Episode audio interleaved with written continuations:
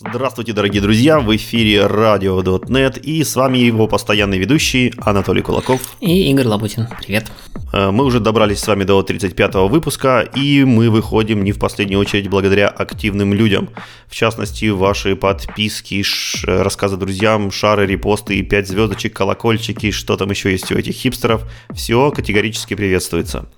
А, также у нас есть сайты на Patreon и Boosty, и в частности хотелось бы отдельно поблагодарить наших э, самых активных помогателей. Это Александр, Сергей и Владислав. Спасибо большое, друзья. Ну, а теперь перейдем непосредственно к новостям. Так, Игорь, что там у нас от Microsoft есть, чем позабавиться? Ну, Microsoft нас пока не очень радует. Э, новыми там релиз-кандидатами или превьюшками. Мы все ждем с нетерпением релиз кандидат 1, посмотрим, что там будет. А пока, тем не менее, все равно есть что обсудить, потому что вышло несколько статей, и в том числе от Microsoft, в которые мы сегодня и погрузимся. И начнем мы с огромнейшей статьи Стивена Тауба про Performance Improvements в шестом дотнете. Э, глядя на эту статью, на самом деле очень радует, что мы к подкасту готовимся и читаем это заранее, потому что у меня ушло примерно три вечера, чтобы аккуратненько все прочитать. И вытащить из статьи хоть что-нибудь полезное, что можно рассказать, потому что статья это полный сборник всего, что происходило с .NET 6 с точки зрения перформанса. То есть это перечисление практически всех pull реквестов Там их, по-моему, больше четырех сотен штук упомянуто не просто перечисление, а как бы расписание вместе с бичмарками, с примерами, с описаниями. Ну, то есть такая гигантская работа проделана. Вот глядя на, эту, на эту статью, я вообще не понимаю, э, где Стивен Тау берет на всю свою активность столько времени и сил. Ну да, то есть если мы считаем, что написать статью раз там, не знаю, в 5 10 сложнее, чем прочитать ее, то я потратил 3 вечера на аккуратное чтение, а он, стало быть, потратил, ну не знаю, месяц на ее написание. Фиг знает. И такие статьи хорошенькие, подготовленные, монументальные, у него выходят довольно-таки регулярно. Ну, каждый релиз. То есть оно началось все, он, кстати, с этого статья начинается. Первую такую статью он сделал для, по-моему, 2.1, что ли, э, .NET Core, когда там было действительно большое количество клевых улучшений. А потом от него попросили такую же для следующего релиза, ну и как-то это стало традицией, теперь он перед каждым релизом .NET пишет такую большую статью про то, по сути, что произошло в .NET за год с точки зрения перформанса. Ну, я даже имею в виду не, не только перформанс, я имею в виду вообще его активность в блоге, в блоге .NET. Он же пишет много про что. Ну, достаточно много, да. Да. В общем, Стивен Тауп молодец, давайте заценим его труды. Что же он теперь такого там нарисовал?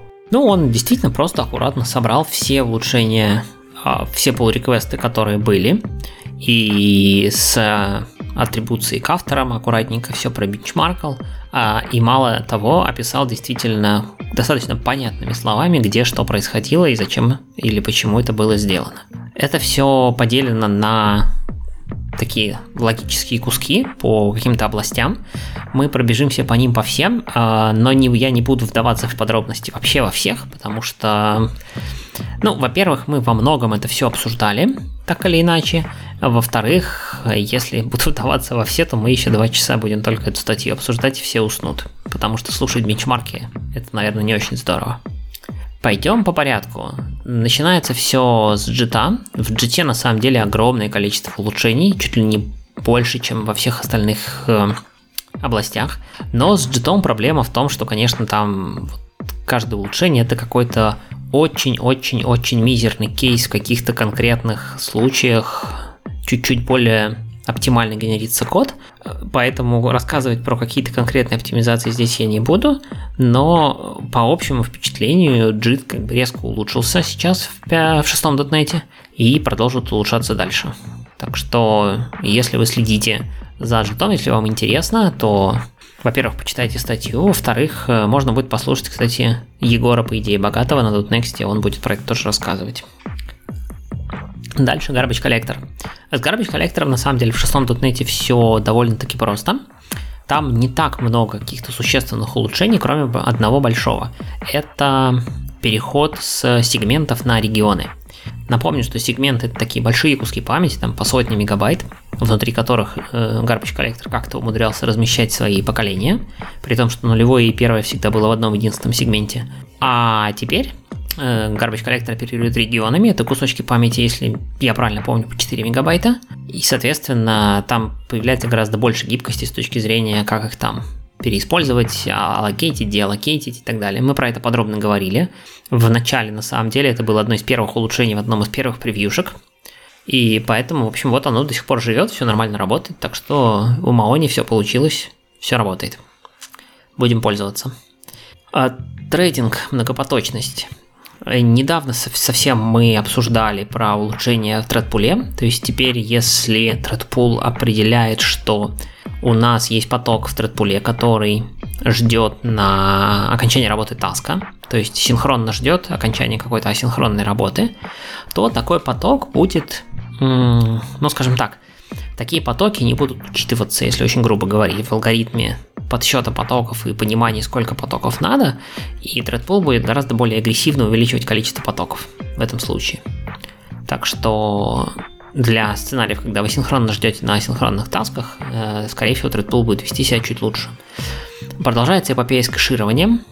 Теперь у нас, э, если вы используете task from result для каких-то, скажем так, примитивов типа true, false и всех интов от минус единички до 8, то такие таски у вас закэшированы.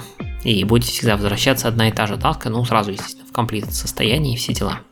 Так что теперь можно смело писать task from result true или task from result 5, и это будет э, оптимально кэшироваться, там ничего локейтиться не будет. Дальше на методах теперь можно задавать атрибут async метод builder, и тогда там будет использоваться, когда компилятор будет разворачивать, собственно, async э, await конструкцию вокруг этого метода, ожидания вызова такого метода, он будет использовать специальный тип вместо стандартного билдера, который внутри используется обычно.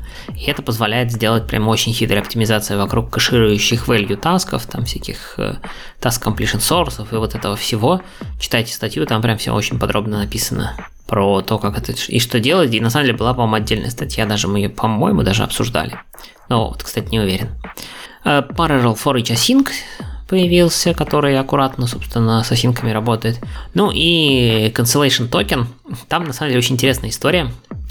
Когда Cancellation Token только дизайнился, давным-давно, то считалось, что основной сценарий работы с Cancellation Token это то, что мы создаем их мало, и при этом ждет этого cancellation токена очень много потоков. То есть очень много потоков будут регистрировать хендлеры, которые нужно будет вызвать, когда cancellation токен заработал. По факту в современном .NET с условием того, как это все обычно работает, очень мало потоков делают регистр на cancellation токене. И поэтому очень хитрый и очень клевый алгоритм того, как там конкурентно подписываться и отписываться, был переписан довольно простой и топорный, но который хорошо работает вот в тех сценариях, которые мы сейчас в основном используем cancellation токен, и сразу стало все быстро, хорошо и меньше allocate'ов, как ни странно. Вот. И кроме того, cancellation токены теперь точнее cancellation токен source можно теперь переюзывать, на них можно пытаться вызвать try reset, и в таком случае, если он не срабатывал, то try reset вернет true, и можно э, cancellation токен передавать дальше в новые какие-то операции, а если вернул false, ну сорян, значит уже нельзя. Cancellation токен не может вернуться из состояния сработал в состояние не сработал. Так нельзя. Довольно много улучшений добавили в системные типы. В основном тоже все про всякие faster, лучше, короче, меньше аллокейтов и вот это все. А, быстрее парсятся гуиды, быстрее форматится в toString System Version и интересные импровменты вокруг рендома. У рендома сделали более качественную реализацию, которая, а, как написано раньше, использовали какую-то классическую реализацию чуть ли не из книжки Кнута. Вот. А сейчас сделали новую клевую реализацию, которая там гораздо более рандомная и вот это все. Но у нее есть один фатальный недостаток – она нарушает обратную совместимость со старой версией, если вы передаете в рандом какой-то сид. Ну, то есть можно просто вызвать конструктор рандом без аргументов, а можно туда передать стандартный сид. И поведение теперь такое, что если туда передается какой-то сид в конструктор рандома, то используется старое поведение, которое более медленное, более там прожорливое по памяти, но зато оно точно такое же, как было, и, скорее всего, это значит, что ваши, например, юнит-тесты, где это часто используется, где передается фиксированный сид, чтобы последовательность была всегда одной и той же, ломаться не будут. А если вы туда ничего не передаете, то все будет хорошо, и, значит, будет работать новая реализация. Так что не надо туда ничего передавать. А еще лучше, можно, если у вас random используется не очень часто и из небольшого числа потоков, можно вообще теперь использовать статический инстанс, называется random.shared, который гарантированно потокобезопасно будет вам возвращать рандомные числики или там последовательности байт, вы хотите. Uh, ускорили datetime UTC Now, мы про это рассказывали, чтобы не проверять uh, високосную секунду на каждый вызов. Добавили всякие environment.process.id и environment.process.path, чтобы избежать дорогого вызова конструктора process. В общем, мелкие улучшения везде и всегда. Такая же штука с array, стрингами и спанами. Они все дальше проникают в API, все больше и векторизуют. Э, добавили новые interpolated стринги, мы про это подробно рассказывали. Так что, если вы работаете с array стрингами, то еще больше и больше вам будут доступны API со спанами, которые позволяют делать быстро и без allocate'ов. Array Pool тоже претерпел небольшие изменения. Там есть изменения во внутренней логике работы. Кроме того, теперь он, э, когда вы просите от него массив длиной больше, чем 1 миллион элементов, ну, точнее, 1024 на 1024, то он теперь при возврате такого массива его тоже к себе запомнит и закэширует. Плюс у него есть логика, как долго хранить такие массивы большие и когда их освобождать. Так что там прям они пытаются, поскольку опять же arraypool.shared, они используют много где, в том числе внутри базовой библиотеки, для активного пулинга, то он претерпевает довольно-таки качественные изменения с точки зрения перформанса. Кажется, что они там просто свой ГС строят с поколениями, знаешь, с переиспользованиями, с кэшированиями. Э, да, я вот сейчас не помню, но, по-моему, сейчас секунду. Да, это как раз-таки в рейпуле, то есть там хитро. Рейпуле э, это не просто там, не знаю, связанный список, точнее там коллекция, да, словарик связанных списков по размеру массива. Там все хитрее, то есть там есть кэш тред э, локальный, то есть в thread local storage лежит инстанс последнего, как бы ввернутого array в этом thread пуле, в этом треду. Потом есть кэш на процессор на каждый, и потом уже общий большой. То есть он трехуровневый кэш, и дальше есть специальная логика, которая понимает, на каком уровне сколько массивов нужно держать в зависимости от частоты использования и, и так далее. И так, чтобы при этом память не сильно много кушалась. Короче, там прям какая-то мега логика, можно почитать исходнички и посмотреть, как это все работает. Я уже жду отдельных там статей, лекций, видосиков о том, как сделать правильный array pool на примере вот нашего. Ну, может быть, кстати, да, будет интересно посмотреть внутреннее устройство. А, вот вывод I.O. Про файл стрим у нас есть отдельная статья, мы немножко попозже про это поговорим. А, и довольно много улучшений вокруг компрессии, то есть они взяли новую библиотечку для поддержки Brotli, такой э, компрессор, который в браузерах в том числе используется наравне с Zlib. Э, и пофиксили довольно серьезно Deflate Stream, это zip, gzip, по сути, в котором была одна довольно-таки неприятная, не то что бага, а особенность. Как мы знаем, обычно, когда вы вызываете read на стриме, передаете туда какой-нибудь там массив байтиков, то вам никто не гарантирует, что весь этот массивчик будет заполнен. Он там, ну, сколько байтов сможет получить, столько он туда запишет и вам вернет число, собственно, записанных байтов. Ну, а вы дальше как бы сами думаете, снова вызывать, чтобы таки получить еще недостающие байты, или работать с теми, что получили. Так вот, у Deflate Stream был довольно-таки серьезный недостаток. Он всегда гарантированно старался заполнить весь буфер, который вы передали. Поэтому если вы передали буфер на там 1000 байт, вам пришло сообщение в 30 а, байт, то пока не придут остальные 970, вы это сообщение не увидите, потому что read не возвращался. Вот, сейчас это поменяно, сейчас теперь он ведется как нормальный стрим, сейчас вернет вам 30 из 1000, и дальше делайте с этим, что хотите. Нетворкинг. Э, с нетворкингом довольно-таки тоже много изменений. Там довольно сильно перефигачили сокетную библиотеку, в смысле, что раньше она была довольно активно использовала старый паттерн про begin-end, там begin-send и end-send, и предоставляла еще э, task-based методы, которые были просто враперами вокруг этих begin-endов. Сейчас все поменялось, теперь наоборот, task-based методы это теперь основные методы, в них, собственно, содержится вся логика, а begin-end, API старая, которая там .NET какая получается там? 2.0 совместимая, да, наверное, около того. Это теперь просто враперы вокруг тасков. Вот. Uh, улучшился DNS клиентик, он там теперь нативно осинки поддерживает. Ну и куча улучшений в HTTP клиенте и в сокет с HTTP хендлер, в основном какие-то очень тонкие моменты поддержки того, как все это работает. Посмотрите, если вы используете. Интересно, кто, кто сейчас этого не использует. Reflection. Performance, performance еще раз performance. Там поумнее стала инициализация всяких объектов, если вы не обращаетесь к каким-то кусочкам объекта, ну, точнее, метаданных, то оно там не инициализируется теперь. Ну, и а там, где инициализируется, это делается все с учетом спанов, там на спанах и вот это все, так что стало быстрее.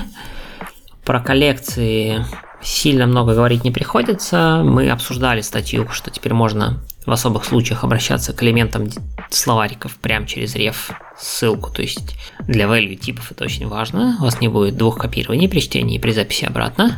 Ну и опять же кучка улучшений в LinkU, там новые оптимизации, новые методы и так далее куча улучшений в, крип... в криптографии, про перформанс в основном, и про упрощение апишки. То есть, если раньше, например, вам, чтобы закриптовать какой-нибудь там, не знаю, байт в памяти, нужно было, по-моему, два или три стрима создать, чисто для конвертации штук между друг в друга, передать кучу непонятных аргументов, теперь есть нормальные обычные статические хелперы, которые позволят вам сказать, там, encrypt что-нибудь, передать ключик и все заинкрипчено, в ответ вернуть заинкрипченные байтики. Э, довольно-таки интересное изменение. Команда .NET сказала, что теперь internal и private классы, там какой-то огромнейший PR на 2000 с лишним файлов, э, чтобы сделать их sealed, то есть закрытыми для наследования. Я сначала было подумал, что они это и для паблик, ну, паблик сделали, но нет. То есть паблик классы, если они были не sealed, они так и остались не sealed, все ваши наследования никуда не сломаются. А internal private, они теперь sealed, и это сделано, опять же, ради оптимизации JIT. JIT для sealed классов умеет чуть более оптимальный код писать, иногда даже убирать виртуализ... виртуальные вызовы и заменять их на обычные. Соответственно, это будет все быстрее и лучше. У меня вот остался какой-то комплекс, наверное, еще с плюсов, когда на плюсах э, программировал, но, в принципе, всю мою жизнь программирования в C-Sharp, я тоже все классы по дефолту делаю internal и sealed и только если нужно там, знаю, что можно как-то кому-то пронаследоваться в будущем, или мне, или потенциально кому-то еще, только тогда убираю силд, или только тогда уби- э, делаю их в паблике.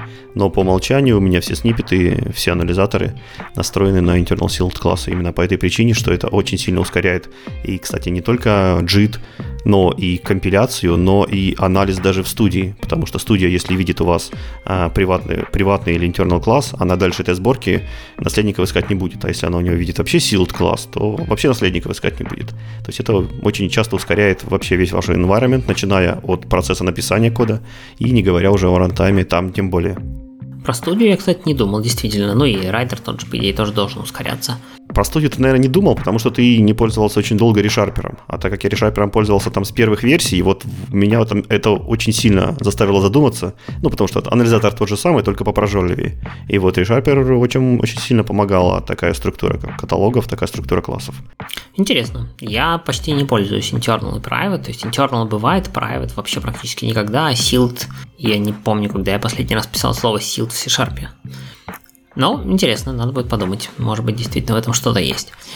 А, куча span API завезли, там, где не хватало, по уменьшают боксинг по возможности внутри библиотеки. Ну, то есть, в общем, по, по мелочи. И на самом деле этот раздел был по принципу все, что не смогли отнести к какому-то другому разделу, запихнули в этот раздел.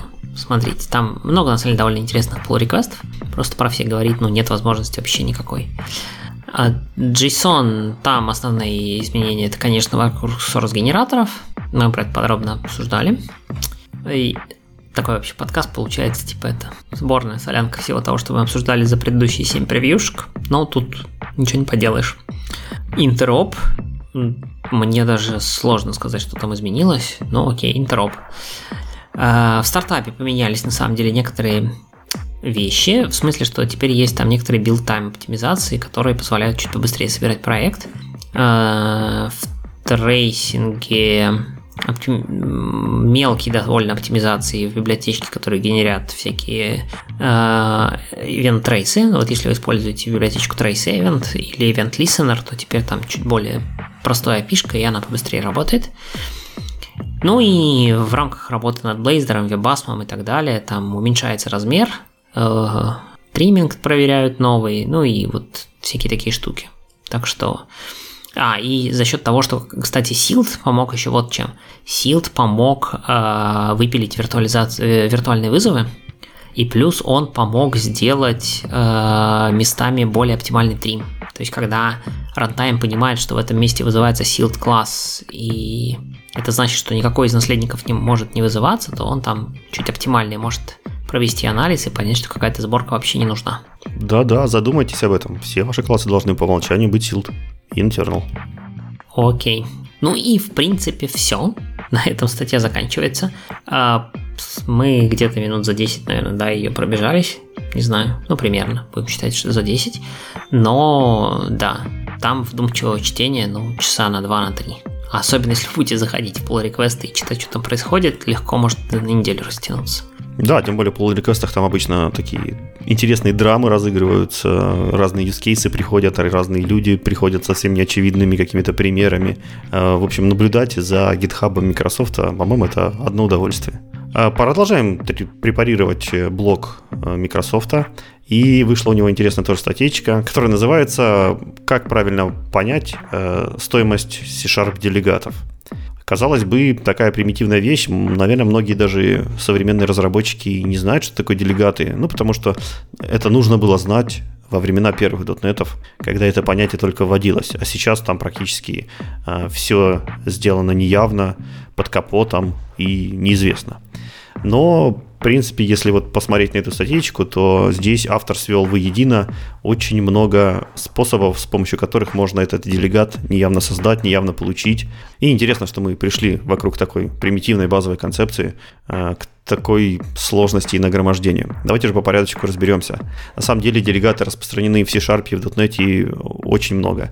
Даже если вы явно не знаете, что они у вас есть, по правде, на самом деле, в рантайме, во время компиляции они у вас появляются, они у вас есть. Они используются во всяких event-хендлерах, callbackов, какой-нибудь логике, которую вы передаете в линку операторы и во многих других местах. А, появились они еще с первых версий э, C-Sharp, с первых версий .NET, и в начале в самом их можно было создать только э, явно. То есть вы должны были объявить тип с ключевым словом делегат, то есть этот тип описывал некую сигнатуру функции, которая принимала параметры, возвращала какой-то результат, и единственное, чем отличалась от сигнатуры, тем, что у нее не было боди, и она имела ключевое слово делегат. Ну, то есть это практически такой интерфейс для одной функции. Здесь функциональщики должны зааплодировать просто стоя.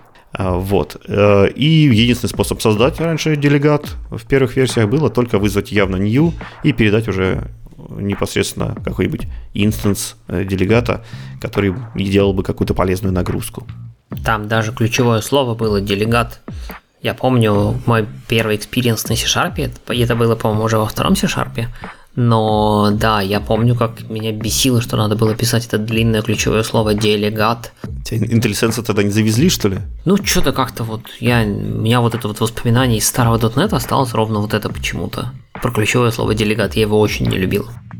Ну, в принципе, да, вот слово, ключевое слово делегат это, в принципе, одно и то же, что ключевое слово интерфейс, но только для одной функции. А со вторых версий C-Sharp у нас уже появились такие неявные преобразования, и, которые позволили нам не объявлять никаких ключевых слов делегат, не, не, не создавать явно какие-то э, отдельные классы, а делать это все под капотом неявно. Например, так э, неявно кастовались э, к делегату, даже создавался новый делегат с помощью метод групп. Если вы, у вас есть какая-то функция, которая по сигнатуре совпадает с тем э, делегатом, который требует другая функция, то создался метод групп, неявно создавался делегат, и все это прокидывалось как указатель на функцию туда, где она потом впоследствии вызывалась. У этой красивой магии э, существует одно неочевидное подкапотное зло. А заключается оно в том, что как только вы используете message group, на каждый вызов такой функции создается новый делегат. И, например, это не так страшно, если у вас это какой-то повседневный код, но как только вы такой, такое создание нового делегата попадает у вас в цикл, там уже становится немножко больнее, потому что в цикле неявно создаются постоянные делегаты, это приводит к тому, что выделяется много ненужной памяти, которую нужно потом кому-то чистить. И от этого могут быть всякие у вас перформанс issue. Сейчас современные анализаторы, в частности ReSharper, э, подчеркивает такие места, может показать вам, что там есть неявное создание делегата, но с другой стороны у ReSharper по умолчанию включена рекомендация. Вместо явных э, использования анонимных функций всегда используйте message group, что, соответственно, начинает приводить э, к выделению памяти. Третий вид, как вы можете получить делегат, это анонимные функции. Тоже появились во второй версии. Очень удобная штука. То есть это такой э, не, неименованный блок э, с кодом, с функцией, которую вы можете задекларировать и использовать прямо в своем коде. Э, э, например, в Lambda, в Lambda экспрессионах это очень часто используется. Соответственно, компилятор может посмотреть на эту анонимную функцию и для себя их разделить на два типа. А, во-первых, это функция, которая не использует никаких внешних переменных, не использует никаких внешних референс. То есть она принимает какие-то аргументы и делает действия непосредственно над этими аргументами и ни над чем более. А такие ситуации он способен распознать, и если нет никаких внешних зависимостей, то он э, создает делегат, то есть генерит код, который создает делегат всего лишь навсего только один раз. Это помогает нам избежать той проблемы, которую мы обсуждали э, в, в метод-группах, например. Вот. Это более умное поведение компилятору, за что ему честь и хвала. Вторая же ситуация, когда у вас э, в этой э, анонимной функции все-таки есть какие-то внешние зависимости.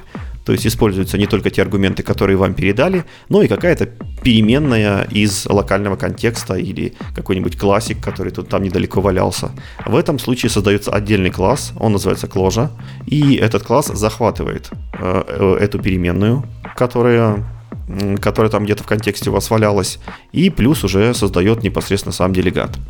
А здесь мы снова попадаем в ту ловушку, что кложеры могут создаваться э, непредсказуемое число раз, и плюс еще одна ловушка у нас здесь появляется в том, что компилятор пытается оптимизировать э, те моменты, когда вы, передаю, когда вы захватываете несколько переменных. И на, если вы захватываете несколько переменных в рамках какого-то одного контекста, даже если они используются в разных анонимных функциях, компилятор создаст вам всего, всего-навсего один кложа и все эти переменные захватятся в один кложер. То есть, если вы рассчитываете, что какая-то переменная э, освободилась после какого-то участка кода, ну, потому что им больше никаким анонимным функциям не нужна, и garbage коллектор ее успешно собрал, это может быть не так. Если рядом есть какие-то другие анонимные функции, которые используют абсолютно другие переменные, никак не связанные с этой. Но те другие переменные живут дольше. По оптимизации компилятора создастся всего-навсего один кложер, который захватит их всех.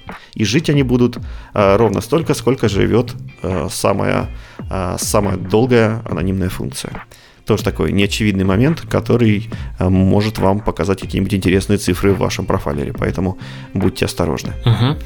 Смотри, хочу немножко уточнить. Во-первых, когда мы говорим анонимные функции, все, конечно же, представляют вот эту вот конструкцию, там скобочка, стрелочка, да, и там какое-то тело функции, но вот это были лямбды, и они появились на самом деле не во втором, а в третьем C-Sharp. Во втором были эти вот анонимные функции, но там вот нужно было писать это слово делегат. Мало их кто воспринимал как функции, потому что это же делегат, на самом деле это были как раз анонимные функции. А с кложами есть еще одна такая забавная штука.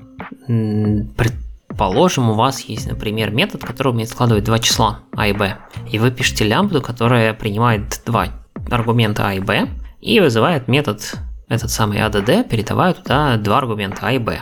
Казалось бы, захвата никакого нет, потому что аргументы, собственно, А и Б берутся из аргументов лямбды и передаются в метод.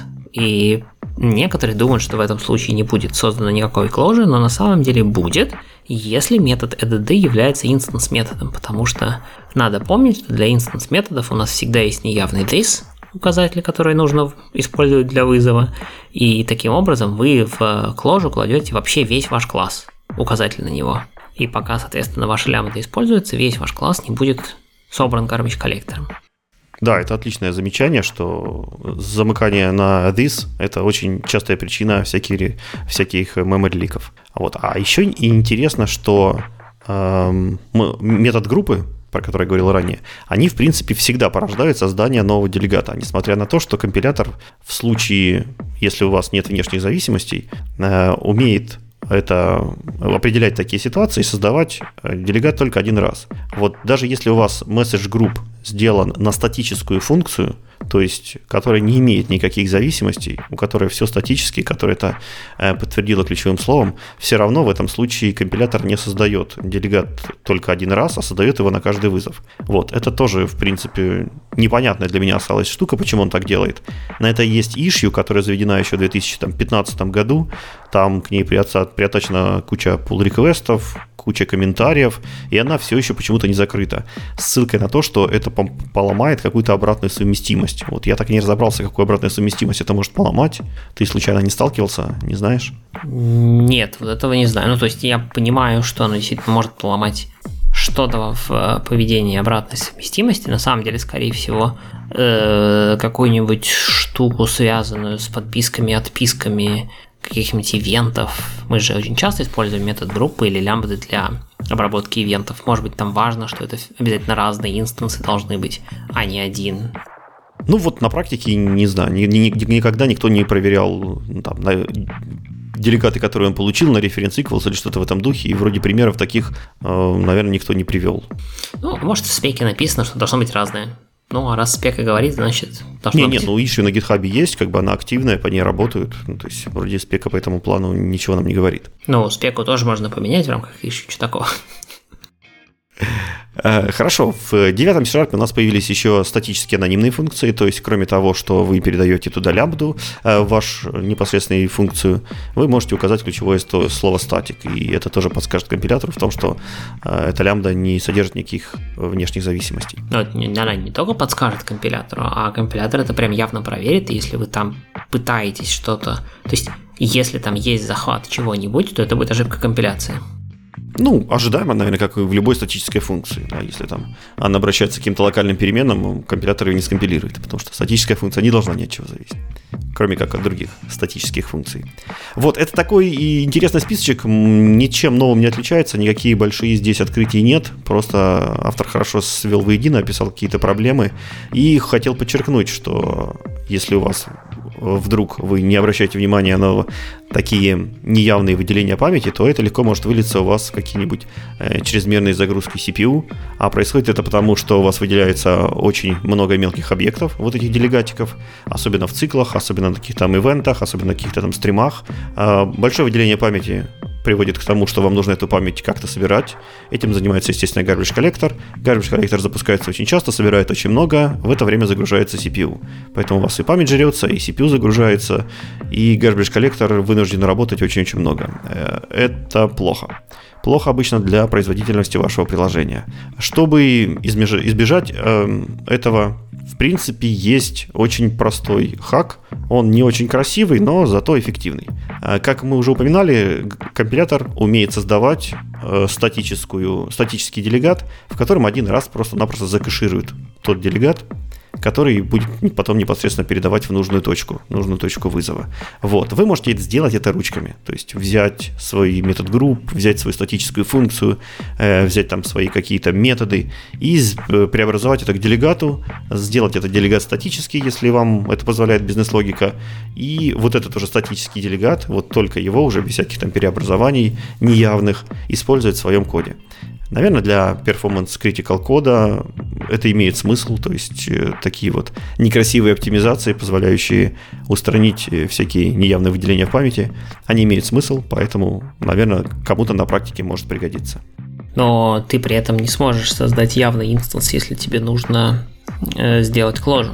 Ну да, здесь ты уже понимаешь, что тебе, ну, что, что ты делаешь и чем это грозит. Тут как бы главное понимать и в тех местах, когда это возможно, использовать автооптимизацию. Но на самом деле здесь тоже есть небольшой хинт, как можно в некоторых случаях попытаться это сделать. А сделайте не захват переменный, а сделайте э, эту самую переменную а еще одним аргументом лямбды, например, и того логики или метода, который вы вызываете внутри лямбды, и передавайте, соответственно, этот стейт как бы как аргумент в лямбду. Тогда лямбда будет статическая, она ничего не будет захватывать. И на этом можно тоже сэкономить. Да, если вы плотно используете треды или другие примитивы, э, примитив многопоточности в .NET, вы наверняка сталкивались с таким паттерном.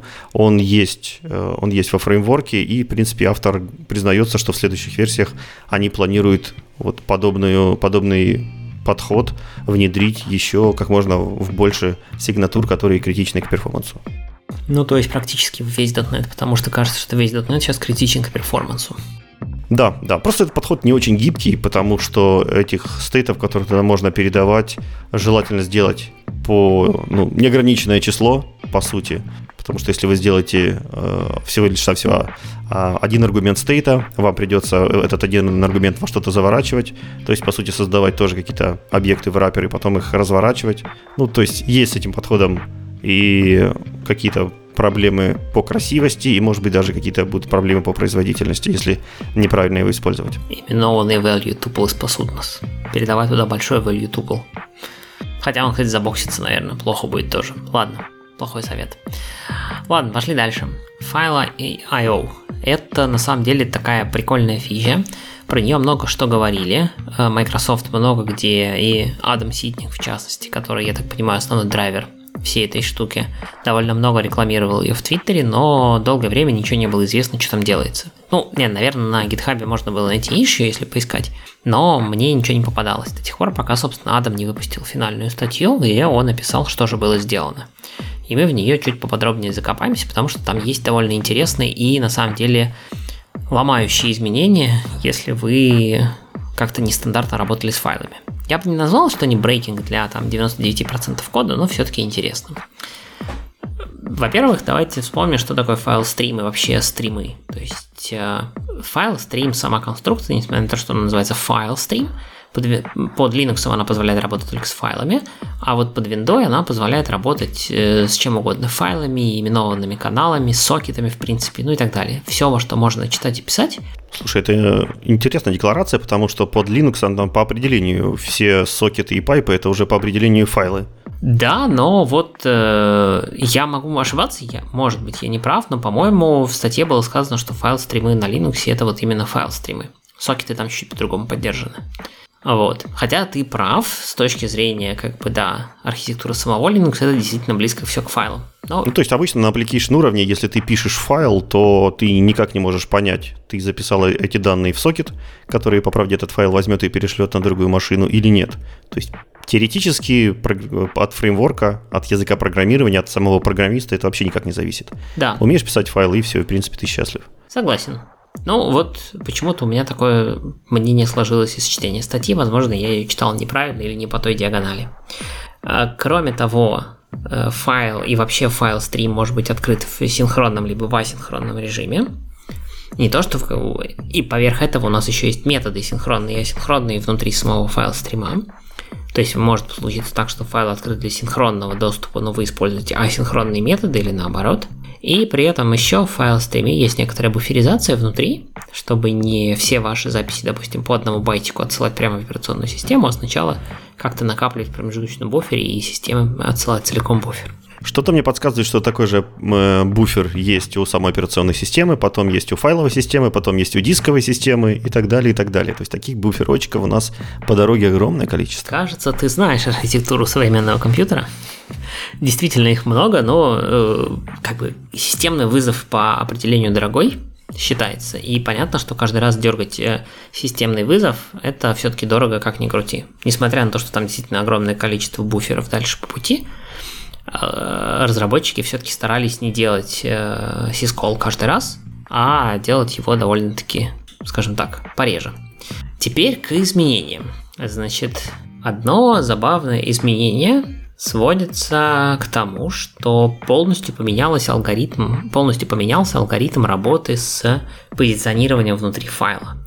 То есть до текущего момента, до 6.NET, э, файл stream всячески пытался поддерживать свой внутренний файл поинтер и а, файл поинтер от операционной системы в синхронном состоянии. То есть каждый раз, когда вы делали, допустим, перемещение по файлу, а, вызывался не только внутренние там какие-то методы, которые просто переставляли внутренний поинтер, но и вызывался обязательно вызов там винаби, например, set file pointer, чтобы, значит, файлик, нади... ну, в смысле, нативный указатель внутри файла тоже переставился. Теперь этого не делается.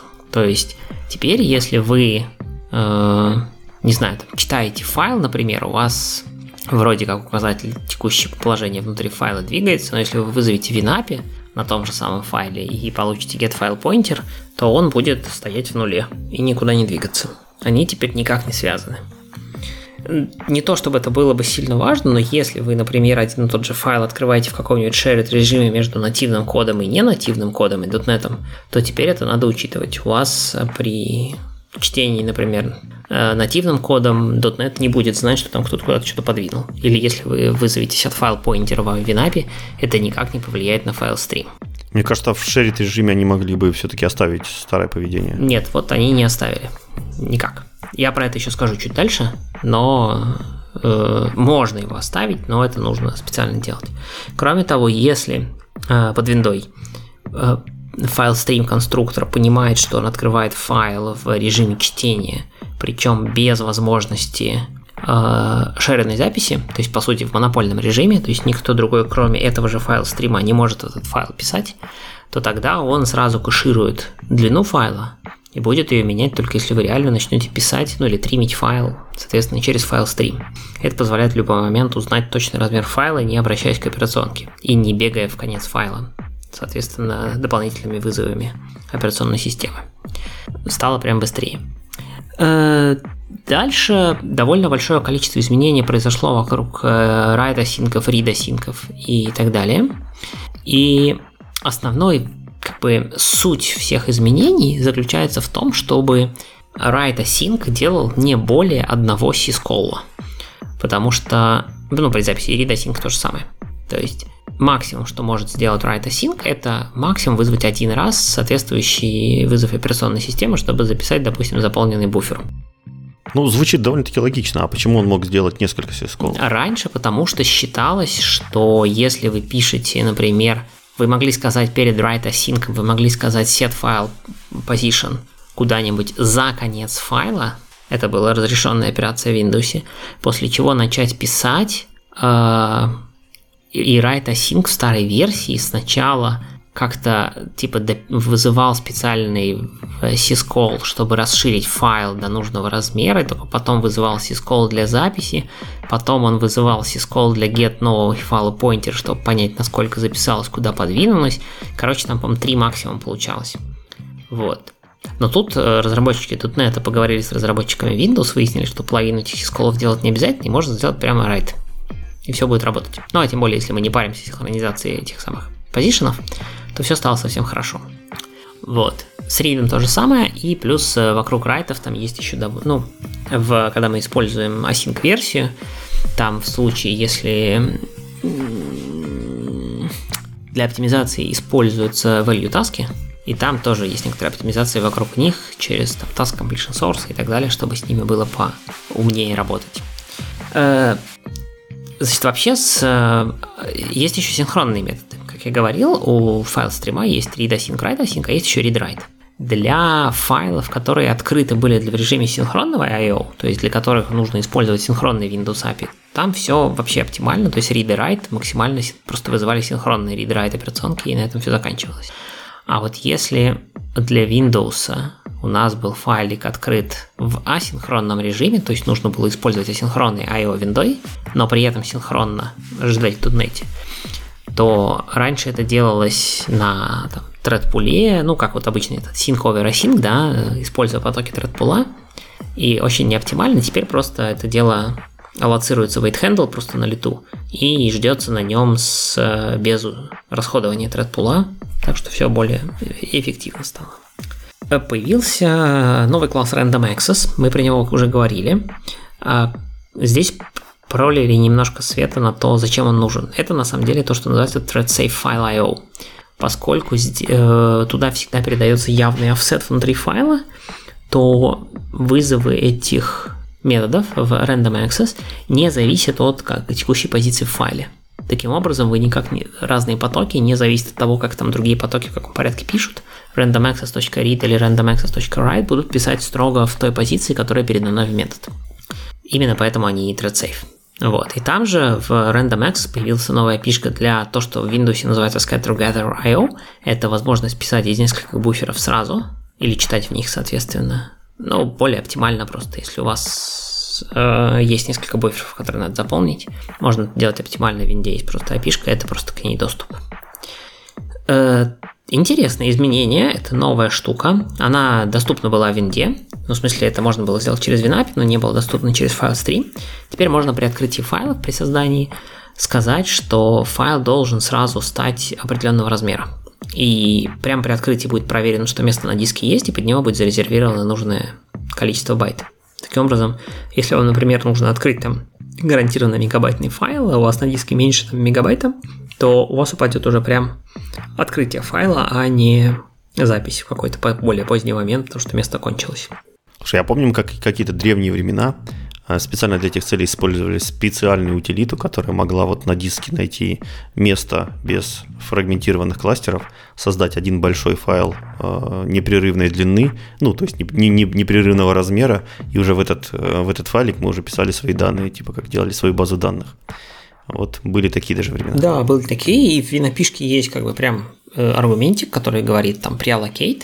А я не помню, как там размер указывается, но как-то можно указать. Короче, теперь это просто доступно в .NET.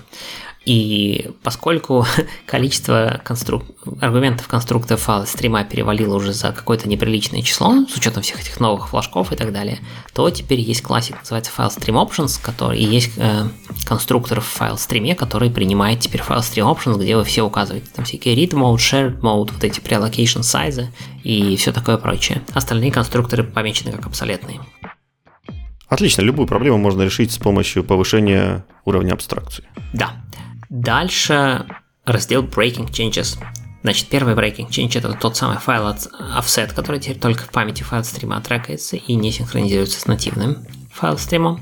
И следующий breaking change теперь заключается в том, что если вы вызываете несколько async операций на файл стриме, и у, нее, у него включен буферинг, то есть какие-то буферизация промежуточных результатов, то теперь э, все асинхронные операции, они будут э, выполняться последовательно. То есть они асинхронные, все дела, они будут последовательно. И, соответственно, позиция в файле, то есть видимый эффект того, что э, файл stream.position будет возвращать э, правильный результат после того, как операция закончена. То есть, если, например, вы пишете что-то или читаете, то вот эта позиция будет сдвигаться после того, как операция выполнена, а не до. До, э, до соответственно, 6 .NET позиция обновлялась практически сразу или во время выполнения операции. Сейчас теперь она будет э, обновляться только в конце выполнения операции. Поэтому, если у вас есть, например, какой-нибудь, не знаю, там, Э, код, который читает какой-нибудь огромный файл и в параллель тред, который проверяет, где сейчас позиция в файле, то вот надо понимать, что вот этот второй тред, который читает позицию, его поведение чуток поменяется теперь. В зависимости от того, как выполняется ваша async операции.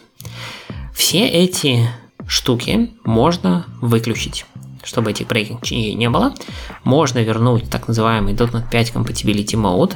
Это можно сделать, как обычно, либо через runtime config JSON, туда написать system.io.usenet5 compat файл stream равно true, ну, либо через environment переменную, точно так же .NET System.io usenet5 compact файл stream равно 1.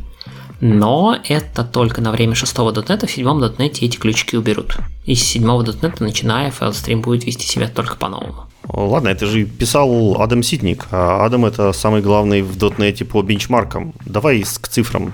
К чему это привело? Сколько мы выиграем? Миллионов тактов или миллисекунд? Где бенчмарки? Бенчмарков в статье огромное количество, я специально не останавливался на них, потому что к каждому из этих изменений есть подробнейший бенчмарк, где явно указывается, сколько и где они сэкономили. И экономия там прям очень разная. То есть э, есть бенчмарки, где мы сэкономили 20%, есть бенчмарки, где мы сэкономили там 99-100%, особенно по памяти. Есть бенчмарки, где мы даже чуть-чуть ухудшили. Там есть парочка таких кейсов, но там буквально ухудшение, типа 1%, не страшно. Вот. Но это все бенчмарки, это все довольно искусственные примеры в реальных кейсах после того, как, собственно, Адам анонсировал эти изменения появились ребята, которые как бы в реальных проектах попробовали взять превьюшку 6 .NET и попробовать свой реальный кейс на новых файл-стримах. И то, что они репортят, это где-то, ну, 30, ну, 40 процентов с точки зрения, как бы, каких-то метрик, назовем это так. То есть, там, код стал работать быстрее на процентов 30 на реальных приложениях. Но это реальное приложение, чисто, чисто файл дробилки, которые как бы э, много работают с, э, с файл-стримами. Если у вас приложение, которое как бы иногда что-то читает, вы прям не увидите какого-то существенного прироста производительности, но все равно приятно, что еще один кусочек .NET фреймворка стал поменьше чего-то кушать. Да, еще на один шаг ближе ко всяким базам данных, э, активная работа с диском, с Data и, может быть, еще с чем-нибудь таким. А, хорошо, давай ближе теперь вернемся к нашим редакторам. И компания JetBrains выпустила анонсы ReSharper и Райдера, а, то есть не анонсы, а roadmap. А, их планы на версии 2021.3. А, очень интересно посмотреть, что там у а, наших замечательных JetBrains в планах на, а, на редакторы. Поэтому давай подробнее опустимся к ним. А, прежде всего, это поддержка студии 2022. Это всем известная студия, которая станет теперь 64-битной. Естественно, все плагины под нее нужно будет переписать, и ReSharper является одним из э, самых больших и популярных плагинов, поэтому неудивительно, что его нужно адаптировать к этой студии. И уже сейчас есть э, версия э, ReSharper в отдельном бранчике на отдельной страничке, которая, которая доступна, и вы можете уже попробовать в новой студии запустить новый ReSharper под 64, 64 бита и посмотреть, как оно там работает, а также зарепортить свои баги и дать какой-то новый фидбэк. И в родмапе они обещают, что продолжат работать в этом направлении и всячески улучшить и стабилизировать. Э, само собой разумеется. Э, также у нас будет поддержка, улучшенная поддержка C-Sharp 10. Эм, соответственно, проапгрейдятся все анализаторы, навигаторы, рефакторинги, и э, ReSharper начнет понимать такие замечательные, интересные фичи, как Constant Interpolation String, который мы уже обсуждали, рекорды. Рекорды теперь смогут быть структурами, то есть поддержка этой функции, когда, для структу... когда стру... рекорды будут структурами, list patterns, это когда мы можем матчить значения в списках с помощью более понятного, более читабельного синтаксиса с какими-то определенными константами или с какими-то определенными переменными. А, вот. Э, global Using Directives, когда мы сможем объявлять часто используемые э, namespace где-то в одном месте, и они будут распространяться на весь какой-то модуль, там, проект или, может быть, даже solution. Вот это тоже еще, в принципе, разработки, но уже чтобы такие фичи трогать, чтобы как-то с ними экспериментировать, было бы неплохо обзавестись поддержкой в VDE-шках, вот э, на чем э, ReSharper уже начинает экспериментировать, начинает их добавлять. Еще одна интересная фишка – это grammar checking. У ReSharper давно уже есть э, встроенная поддержка spell чекинга. Изначально это был плагин, даже если я не ошибаюсь, это был плагин отдельного какого-то автора. После этого ReSharper каким-то образом или выкупил, или забрал этот плагин себе. JetBrains встроили его непосредственно в сам ReSharper. И давно уже есть поддержка, поддержка языка у нас благодаря, этой, э, благодаря этому плагину. Но теперь они э, посягнули на грамматику.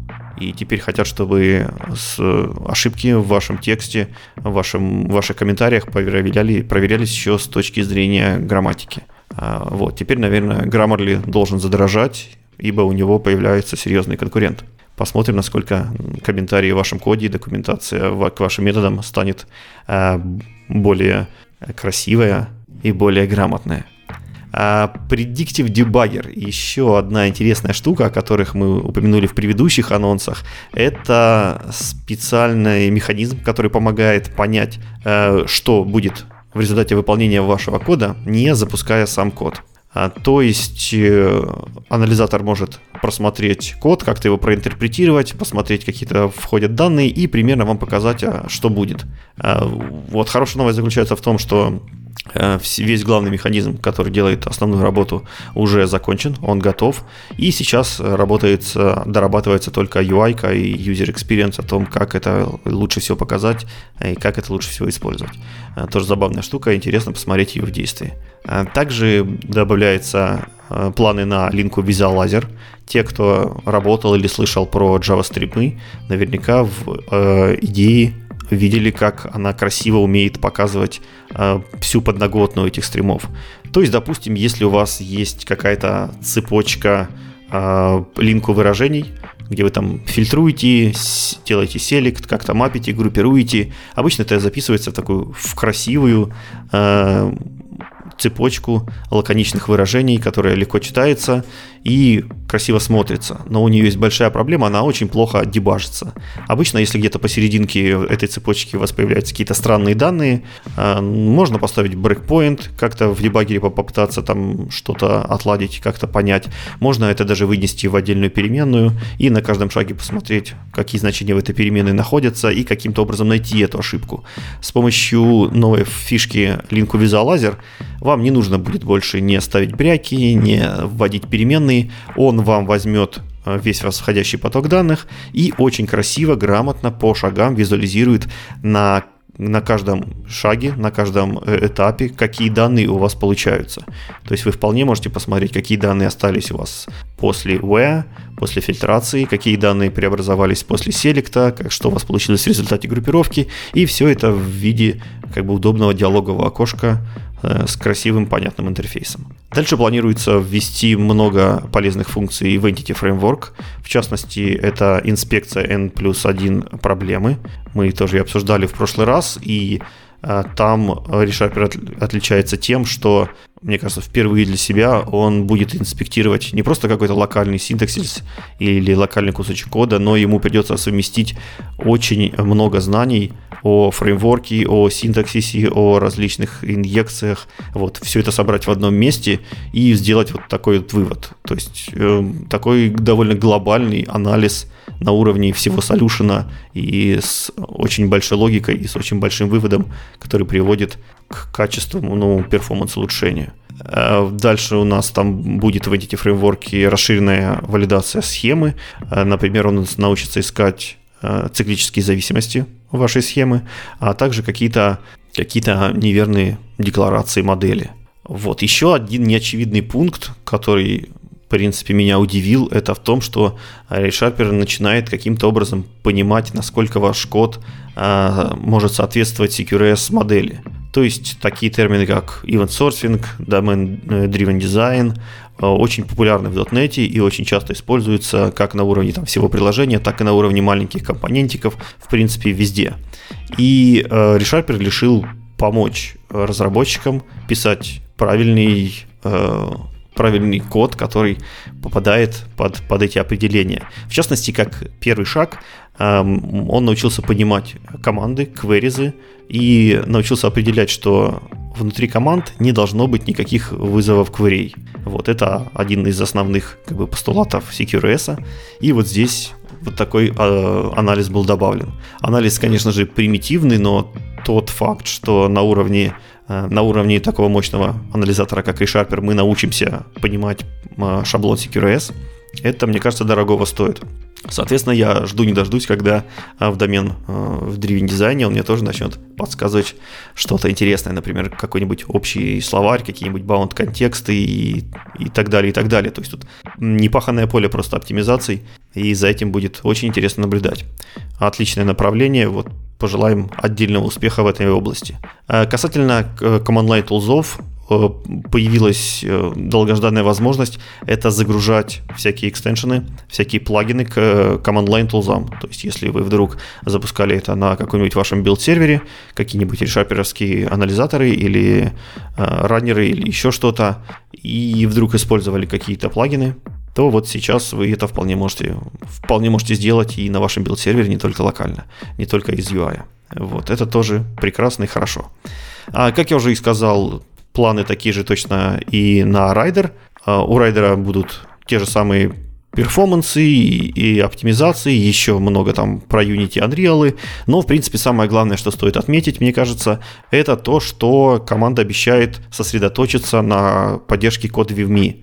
Код VME — это специальный сервис, инструмент, продукт от JetBrains, который позволяет вам а, работать вместе над каким-то а, одной кодовой базой, вместе, вместе общаться, вместе изменять код э, и что-то что-то делать, в общем, осуществлять полную коллаборацию, и при этом данную поддержку получили все, э, все инструменты на основе идеи, кроме Rider а. И вот теперь Rider, Rider, Rider обещает как бы подтянуться, он э, обещает что-то в этом направлении сделать и всячески старается к следующему релизу э, к следующему релизу эту функцию себя реализовать. А все остальное мелочи. Стоит обязательно отметить, что в комментарии народ просто шквалом требует поддержку мультимониторов, то есть нескольких мониторов. И действительно, мне кажется, это один из самых главных бичей райдера. И, в принципе, что меня очень долго останавливало от того даже, чтобы начать им более или менее хоть как-то пробовать. После Visual Studio, после ее шикарнейших окошек, которые можно растаскивать на разные мониторы, прикреплять в разные удобные места, которые работают предсказуемо, понятно и красиво. Система окон у райдера просто отвратительно, ужасно и нетерпима, и работать с ним на нескольких мониторах – это тоже огромная-огромная боль. В общем, надеяться, надеемся, что ребята тоже здесь что-то сделают, но на, в этом роудмапе они ничего не обещали. Это все крики из комментариев пользователей, которым это все жмет и мешает. Окей, прикольно, будем следить, что происходит и когда нам будет он реально доступен, поскольку roadmap roadmap, а фичи писать тоже надо. А, в студии 2022 особых новостей нет, мы ждем пока следующих превьюшек, э, но пока их нет. Есть две фичи, которые я на самом деле не заметил в прошлые разы, но они довольно забавные, поэтому стоит их рассмотреть. Во-первых, в студии 2022 появилась такая штука, как Trust Settings. Это абсолютно новая, ну скажем так, кусочек настроек и функциональность, которая позволяет вам теперь сказать, э, доверяете вы какому-то коду или не доверяете. И если вы э, открываете какой-то неизвестный ранее вам репозиторий, по дефолту студия будет считать, что он недоверенный, non-trusted, и пока вы не выберете его, что он trusted, то, соответственно, а, студия будет открываться в так называемом restricted mode, ну, конкретно с этим проектом. И это означает, что в этом коде не будут выполняться никакие дизайн тайм билды, то есть никакие source генераторы, там всякие T4 генерации выполняться не будет.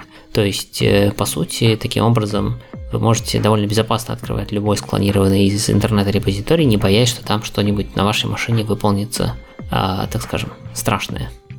Вот, как-то кто знает, что там в source генератор напихали или еще куда. При этом студия, ну точнее Microsoft понимает, что студию часто используют в Enterprise, поэтому это все можно будет настроить через Group Policy, доменные политики, вот это все там что вы, у вас на работе будет только ряд допустимых репозиториев, а все остальные будут не trusted, и их нельзя будет сделать trusted. Так что, с одной стороны, фича прикольная, с другой стороны, таким образом можно запретить сотрудникам работать над чем угодно, кроме как над теми проектами, которые trusted. Может даже кто-то этим воспользуется. А вторая фича это дебагинг external sources. Сам по себе дебаггер, он давно уже есть, студия уже в 2019 версии вполне умеет э, декомпилировать внешние сурсы и подтягивать их, если они есть там где-то в PDB. А, вот. Но теперь эти external sources, если они есть у Delic, которые у вас есть, и вы находитесь в дебаггере, то в Solution Explorer у вас появится новая нода, называется External Sources, где будут видны те самые сурсы, к... на которые есть ссылки из PDB-шек. Вот. И, соответственно, вы сможете их побраузить, посмотреть, там, бэкпоинты порасставлять и так далее. Так что штука удобная, если вы действительно отлаживаетесь с внешними исходниками из PDB-шек. Это прям будет очень полезно видеть их прям визуально в э, дереве, в Solution Explorer. Вот таких вот две мелких фичи. Ничего более нового нету пока. Ждем какого-то очередного апдейта студии. Э, хорошо, пойдем к более веселым вещам. Что можно поделать в свободное от прослушивания нашего подкаста время? Э, конференция .next открыла по старой доброй традиции плейлист со своего предыдущего сезона, в частности, э, Питер 2021. И, соответственно, плейлист там около 30 отличных докладов от экспертов мирового уровня, от начинающих докладчиков и просто от хороших людей. А, в общем, обязательно посмотрите, наверняка каждый из вас найдет что-то для себя интересное. А мы, в принципе, можем обсудить статейку, потому что вместе с плейлистом компания выпустила еще статью на Хабре а, с описанием топ-10 докладов по мнению по мнению э, слушателей, по мнению зрителей, которые голосовали за самые лучшие доклады, за самых лучших спикеров, и в результате получился вот такой интересный рейтинг. Э, предлагаю по старой доброй традиции э, пройтись по 10 первым местам и немножко вспомнить этих докладов. В принципе, по каждому докладу у нас есть подробный обзор в специальном выпуске, который мы посвятили этой конференции. Если кому-то интересно, то можно его, э, этот выпуск переслушать перед, перед, перед просмотром плейлиста. Может быть, он вам поможет выбрать э, интересные для вас доклады. Ну что ж, приступим. На десятом месте у нас э, разместился Филипп Бочаров с докладом про наблюдаемость системы процессов. Филипп э, рассказывал про свой опыт э, внедрения наблюдаемости в компании МТС. Интересен доклад тем, что компания большая, проектов много, команд тоже очень много, и как их всех пронаблюдать, так хорошо, чтобы э, весь DevOps отдел был рад и счастлив, как бы уникально, гарантированно и с различными фреймворками. Вот, про это, про все рассказывал Филипп, поэтому доклад отличный, достоин быть в топе. Девятое место, Павел Тупицын, боремся с сетевым оверхедом в распределенных системах. Тут э, интересный доклад про хитрые распределенные базы данных, конкретно про то, как использовать Apache Ignite, что это такое, и почему вам, может быть, это надо, Потому что в традиционных базах данных, когда мы работаем с традиционными базами данных, у нас есть несколько там воркеров, которые исполняют код, и мы ходим в какие-то удаленные, возможно, базы данных, чтобы прочитать оттуда что-то, перекинуть на компьютер или на виртуалку, где у вас живет код обработки, и как-то обработать и, возможно, записать данные обратно. Здесь же подход прямо противоположный. Мы берем код, кидаем его куда-то, где лежат данные, выполняем там, непосредственно рядом с данными подход довольно нетрадиционный, но интересный и в некоторых системах вполне себе активно используемый. И вот Павел как раз рассказывает про их опыт и про то, как они это использовали. Э, на восьмом месте Станислав Сидристый разместился и рассказал он про то, каким образом они оптимизировали драйвер MongoDB и многократно увеличили его производительность. Очень много всяких советов про, по увеличению перформанса, очень много всяких хаков, очень много подходов, поэтому если вы вот э, любите заниматься именно перформансом, найдете для себя э, у Стаса наверняка э, много-много полезных практических, практических вещей, которые вам помогут.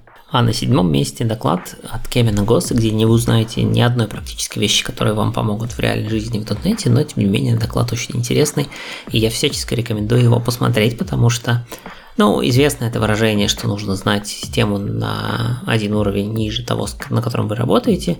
Здесь Кевин забирается уровня на 3 вниз, то есть если у вас есть проблема в .NET, то давайте поизучаем, как работает рантайм на C++.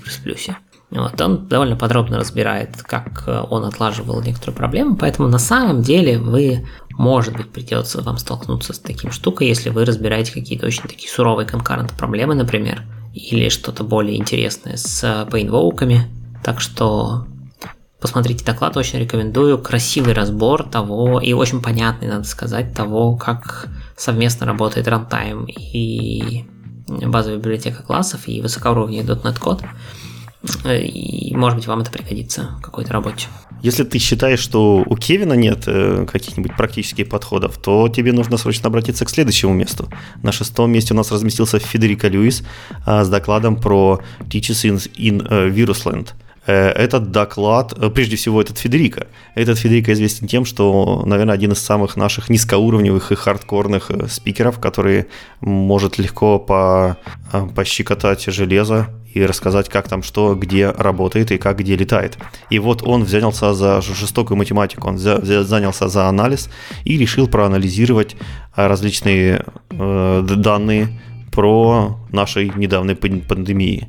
В общем, что из него вышло и насколько это практически вообще реально хоть куда-то применить, вот это вам и предстоит увидеть на четвертом месте э, нашего топа. Пятое место но только это было шестое, все-таки место у Федерика мы идем в обратном порядке, напоминаю. Поэтому пятое место это Бартош Шепетковский, Behind Modern Concurrency Primitives. Э, тема на самом деле довольно-таки простая с одной стороны. Все мы работаем с асинхронностью, все мы так или иначе создавали какие-то потоки, задачи. А Бартош рассказывает, как на самом деле это устроено внутри и самое главное, как во всем этом нужно думать. Ну, не то чтобы нужно, а как про это можно думать, в том числе показывая, как похожие вещи реализованы немножко в разных языках по-разному, и как это может помочь понять на самом деле, как они работают. То есть э, интересный взгляд на э, примитивы конкурентного программирования, многопоточного программирования, в том числе с перспективы разных языков. Четвертое место занял Станислав Флусов с э, докладом про миграцию вашего приложения с MS SQL на PostgreSQL. А Стас участвовал в проекте, который перенес огромную базу данных без единой секунды простоя в продакшене, перенес с MS SQL на PostgreSQL, при этом а, прошел этот процесс, начиная от самого верха, то есть от бизнеса, от денег, от обоснования, от счетов, от лицензий и до самых э, низкоуровневых вещей, от оптимизации, от совместимости по типам, от планов запросов до SQL синтаксиса и так далее. Ну, то есть абсолютно все, что вам стоит знать для процесса миграции или просто для расширения кругозора, я думаю, вы из доклада Стаса узнаете. А на третьем месте довольно-таки нестандартный доклад. У нас редко бывают такие доклады. Я крайне рекомендую его посмотреть. Э, доклад сам по себе про юнит-тестирование, но он такой исследовательский. То есть э, э, докладчики проведут вас через некоторое количество задачек и загадок, и в конце вы таки узнаете, кто же убийца, и почему все идет не так, как на самом деле должно идти. А попутно вы, конечно, узнаете много полезных вещей про то, как работать с моками, с тестовыми фреймворками, как работать с рефлекшеном правильно, создавать динамические прокси и так далее. Так что э, разумная доля практичности, смешанная с прекрасным повествованием и постановкой этого доклада. Еще хочется отметить про доклад тайных динамических сборок в том, что э, это лучший дебют данной конференции. То есть ребята первый раз выступали на такой большой конференции и добрались прямо сразу до третьего места, перешагнув там таких больших мастодонтов и гигантов, за что, в принципе, им, конечно, отдельный респект. На втором месте у нас разместился Орен Йени, также известный в миру как Аенди, также известный в миру как автор э, RavenDB. RavenDB это, наверное, самая популярная open source база данных, которая написана на C-Sharp. И именно про это он и рассказал в своем докладе, то есть он рассказал, что же внутри творится этих страшных приложений, которые называются базами данных, что они делают, как они работают, что такое индексы, э, глубоко шагнул в бедеревья, э, посмотрел, как с ними обращаться, как строятся транзакции, как происходит, э, как происходит durability, как происходит отказоустойчивость, какие есть подводные камни у ввода-вывода и прочие-прочие вещи, с которыми сталкивается типичный разработчик при написании своей собственной базы данных. Я надеюсь, что, в принципе, доклад натолкнет людей на ту мысль, что писать данные на C-Sharp и .NET это, в принципе, хорошо. Это здравая идея, этим нужно заниматься, и у нас станет больше приложений, которые все-таки работают с данными, э, работают с какими-то очередями, работают с бигдатой, работают как базы данных и прочее. Потому что сейчас нашей инфраструктуре этого очень сильно не хватает э, и очень-очень даже зря. Очень зря разработчики не используют C-Sharp для того, чтобы писать такие продукты.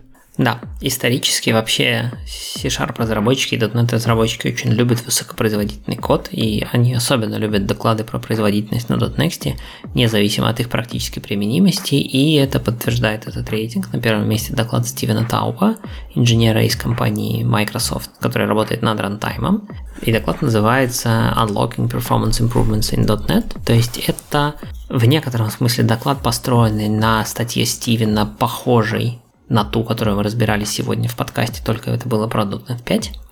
Соответственно, если вы хотите вспомнить, что такого интересного было в э, .NET 5, а также как на самом деле самому прийти и начать что-то делать с перформансом .NET, Стивен про это тоже упоминает, так что посмотрите, э, будет интересно, и мы ждем похожий доклад про .NET 6. Э, Стивен нам что-нибудь наверняка расскажет. А, это был топ-10 докладов с конференции .next Питер 2021. Также напоминаю, что открыт полный плей- плейлист со всеми докладами.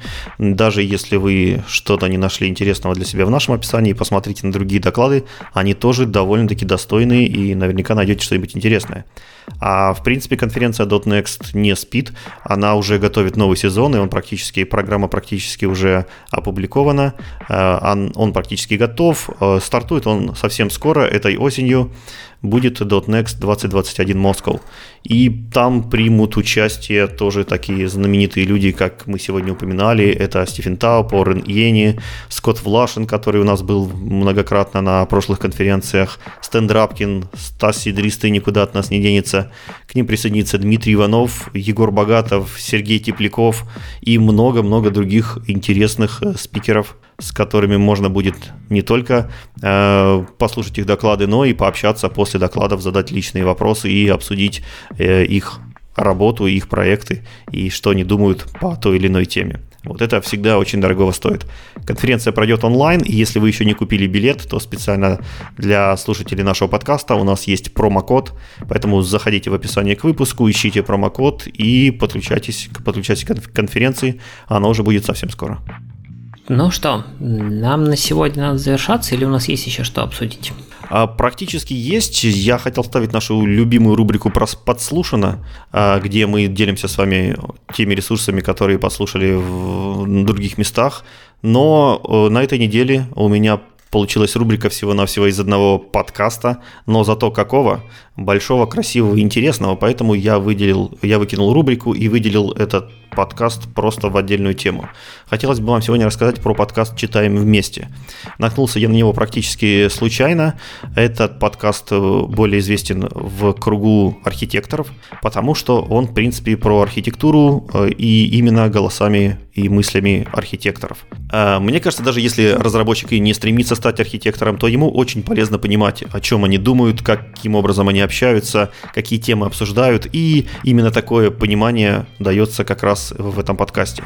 Здесь ребята собираются и обсуждают книгу. Книгу по архитектуре, деля каждый выпуск по какой-то главе и подробно разбираю те, те подходы, которые пропагандирует автор и параллельно делясь своим богатым э, опытом, э, обсуждая, прав автор или не прав, какие бы подходы они сами использовали, какие бы нет.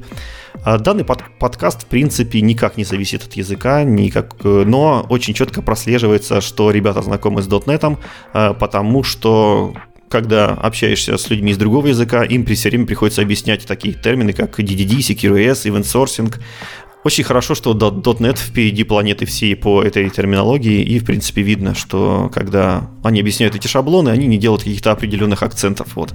Это их выдает, потому что, на самом деле, на работе они плотно общаются с .NETчиками, и поэтому .NETчиков дотнетчикам слушать их одно удовольствие. Я долго привыкал, что они иногда э, спорят с друг другом, то есть не выдают нам какую-то одну стратегию, какую-то одну правильную мысль о том, как надо жить, а именно не договариваются с автором и пытаются вести как- какие-то дискуссии с разных сторон. Вот, но в конце концов мне это очень понравилось, потому что данный подход дает возможность посмотреть как раз-таки на проблему с разных сторон и увидеть э, даже те вещи, которые в принципе изначально не автор, не может быть даже те люди, которые обсуждают, изначально могли не заметить. Вот. И поэтому я рекомендую всем, кому интересна архитектура, кто хочет немножко приобщиться к архитекторам, попробовать послушать несколько первых эпизодов и понять. Если вам интересно, то присоединиться к постоянным слушателям. У ребят как раз сейчас заканчивается первый сезон, то есть они практически дочитали книгу, и скоро уже начнется следующий сезон, новая книга. И, пользуясь случаем, я пригласил к нам в гости одного из авторов этого подкаста, Евгения Бикинина. Привет, Евгений. Привет, Толя. А, когда я начинал слушать вас подкаст, мне немножко не хватило какого-то вводного выпуска, чтобы понять, э, кто вы такие, ваша, что вас заботит и почему вы вообще взялись за это нелегкое дело. Давай тогда немножко попробуем вот эту тему и приоткрыть. Расскажи для начала, кто такие ведущие, как вы друг друга нашли, как вы вообще собрались? Я тебя, может быть, поправлю. На самом деле у нас есть небольшое интро, э, нулевое, которое длится буквально минут пять. Может быть, ты его просто э, пропустил, оно как бы там не особо, может быть, афишируется, где мы примерно примерно рассказываем, зачем мы это делаем, и, ну, в общем, какую-то небольшую предысторию. Но давай я еще раз озвучу. Значит, собственно, у нас ведущие, нас э, как бы разное количество человек, каждый раз три записываются. Это э, текущие и бывшие сотрудники Дода, да, вот как бы откуда все пошло, мы реально на работе у себя, а, там, каждую пятницу собирались таким небольшим, ну, как можно сказать, клубом, и вот обсуждали книжки, книжку, которую читали в течение вот какого-то времени, да, вот мы к каждой пятнице, а, каждый из нас прочитывал там по одной-две главы, насколько мы договаривались, и потом мы, собственно говоря, а, читали ее, разбирали именно для как бы шеринга знаний, да, для поддержания какого-то контекста. И это ну, действительно было больше ну, не просто обсуждение, а вот как прояснение не, неясных моментов, э, э, кто что там нашел интересного. Ну, как-то вот каждый, значит, читая э, что-то свое, да, он находит э, то, что, возможно, пропустили другие. То есть это реально достаточно, ну, как бы читать в коллективе полезнее во многом, чем читать одному. Вот. Да, действительно полезная практика. Может, ты прав, может, я пропустил как-то этот эпизод, потому что больше старался вникнуть в главы. А скажи, вас э, вот обычно на таких посиделках много ли людей собиралось? Насколько это интересная активность? Ну, большое количество человек э, тоже слишком много тоже плохо, поэтому у нас где-то обычно э, человек там, ну, не знаю, в среднем 8 там, да, там от 5, от 5 до 10, но в среднем, я думаю, 8 человек. Кто-то обсуждает активно, кто-то, кто пропустил в этот раз, он просто как бы слушает, да, и там, может быть, какие-то вопросы дополнительно задает. Ну, в общем, вот как-то вот так. И почему вот эта активность решила вылиться в какой-то подкаст, или, может быть, вы обсуждали другие форматы? Почему решили записываться? Ну, это тоже довольно, довольно забавно получилось. Один из вот наших членов клуба, да, вот он в тот момент как бы в один из моментов он не смог присутствовать, и он просил нас просто записать встречу, да, вот э, нашу обычную, как бы, да. Мы ему записали, э, ну, скинули ссылку, и потом он там то ли в зале был, то ли еще там домой ехал, и слушал, и как бы вроде все понятно, и как будто ты даже поучаствовал, ничего не пропустил, и вот э, это был Юра Пастушенко, и ему это понравилось, и он предложил, собственно, давайте мы это сделаем как бы для всех, да. Отличная идея, действительно. Зачем остальным людям тоже это пропускать, когда они могут все, все это послушать? А, скажи, а как был, была сделана выбор книги? То есть почему выбрали именно эту книгу для первого сезона? А, ну, эту книгу мы предварительно перед этим прочитали, собственно, вот, да, вот внутри нашего клуба, и выбрали ее во многом потому, что, ну, скажем так, про эту книгу достаточно легко а, говорить, а, накидывая какие-то, да, там примеры из собственной жизни, из предыдущих там практики. И она во многом не требует каких-то вот... Эм, э, ну, короче, она подходит для аудиоформата. Потому что вот сейчас мы решаем, что записывать следующим, нам предлагает Клепмана, и, если честно, Клепмана я вообще не представляю, как можно в аудиоформате рассказывать все эти диаграммы, какие там события приходят первыми, как разрешать консенсус, да. В случае вот с архитектурой, в принципе, достаточно легко можно именно это в аудиоформат вынести. Мне кажется, достаточно понятно при прослушивании. Да, я с тобой полностью согласен, что тут книгу именно нужно все-таки выбирать под формат. Несмотря на то, что Клепман прекрасен, мне кажется, другой лидер э, вам подходит намного больше. Это как раз таки Удидахан. И я за него лично голосовал, поэтому надеюсь, что он, что он выиграет. И как бы на следующем сезоне мы увидим разбор его шикарной, шикарнейших лекций. А, кстати, Дахана мы тоже, да, вот в своем внутреннем клубе как раз избирали прошлым летом. А сейчас э, планируем почитать э, Database Internal с Алекса Петрова. Но это так. Да, да, то, то, тоже хорошая тема. Хорошо, спасибо большое, Евгений, спасибо, что присоединился, рассказал про подкаст, и на этом, на этом пока. Спасибо, Толя, пока. Отлично, большое спасибо, Женя. Я напоминаю, что у нас был в гостях Евгений Бикинин, один из авторов э, подкаста «Читаем вместе». Э, вот, я всех призываю попробовать послушать. И если вы запишетесь в число постоянных слушателей, передавайте привет от нашего подкаста. Ну, а на этом теперь мы уже точно будем завершать наш подкаст. И давайте вспомним, что мы обсудили. Мы поговорили про то, какие перформанс-импрувменты произошли в шестом тутнете, огромнейшая статья, э, сотни pull-реквестов и э, десятки или даже тоже сотни бенчмарков. Почитайте, если вам интересно и, неравно, и вы неравнодушны к перформансу в шестом дотнете. Вспомнили, что же такое делегаты в C-Sharp, лямбды, анонимные лямбды и вот это все. Посмотрели, когда может на них потратиться память узнали, что нового завезли в э, File.io в шестом дотнете и как теперь поменялся файл стрим и сопутствующие классы. Поговорили про roadmap ReSharper и Rider 2021.3. Довольно много интересных фич, ждем, когда выйдет. В студии 2022 новостей пока мало, но тем не менее пара небольших фич была э, упомянута. Подробнейшим образом обсудили топ-10 питерского .next 2021 и, соответственно, полностью открытого плейлиста конференции. Ну и узнали про еще один новый подкаст. Так что будет здорово, да, если будем обмениваться информацией, пишите нам, если вы что-то слушаете интересное для дотнетчиков, нам будет интересно узнать про это тоже. А на этом все. С вами был Анатолий Колоков. И Игорь Лабутин. Всем пока. До новых встреч. Пока.